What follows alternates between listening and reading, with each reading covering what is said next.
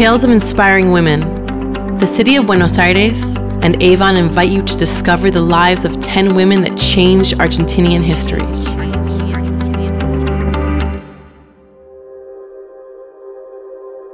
Azucena Villaflor. Coming from a militant working class family, her destiny couldn't have gone any other way. She started working at the age of 16 and fought her entire life for the workers' rights. At the age of 53, she became one of the most important Argentinian activists when she founded the movement Mothers of the Plaza de Mayo. Since 1977, they devoted themselves to look for the disappeared during the last Argentinian dictatorship. A deep silence falls onto the city of Buenos Aires. It is Saturday, the 30th of April, 1977, and the autumn leaves covers the Plaza de Mayo. The wind blows and voices are heard confusedly underneath, except for one. There's a firm voice echoing in the corners of the square and in the claims of other women. Azucena appears in front of the Casa Rosada, taking decisive steps, demanding steps. She looks around, searching the ones who didn't give her an answer. Azucena is not alone. Little by little, 13 other women join her in flesh, and a thousand others join her in soul. Azucena Villaflor dedicated her life to the union fight and to social justice. When her son Nestor and his girlfriend Raquel Mangin were taken by the last civic military dictatorship, she made no exception. She fought to know the truth, although it ended up costing her her own life. Azucena traveled all around Buenos Aires day after day. She knocked on barrack doors, police stations, churches, embassies, hospitals, and any other place in which she could get help to find Nestor.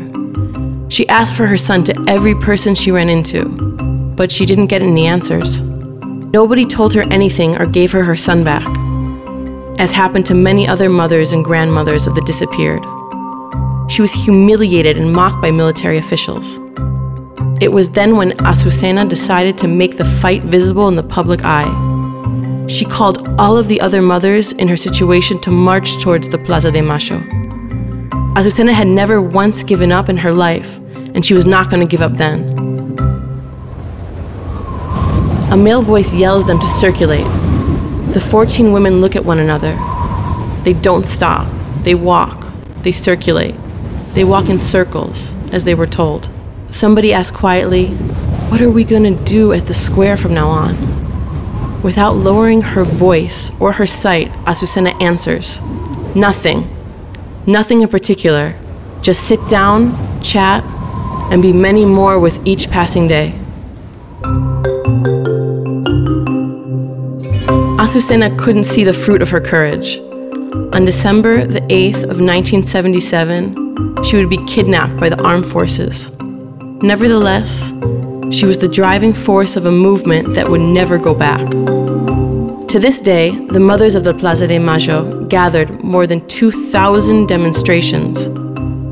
Along with the grandmothers of the Plaza de Mayo, they recovered the identity of 130 grandchildren. Every Thursday each year, they surround the Pirámide de Mayo.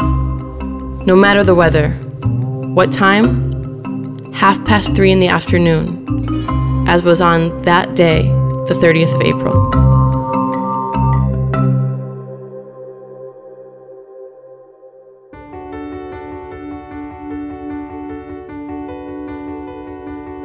Tales of inspiring women, tales that connect us. Go around the streets in Puerto Madero, scan the QR code with your phone, and discover them. 10 women that changed the history in Argentina each tale counts. What's yours?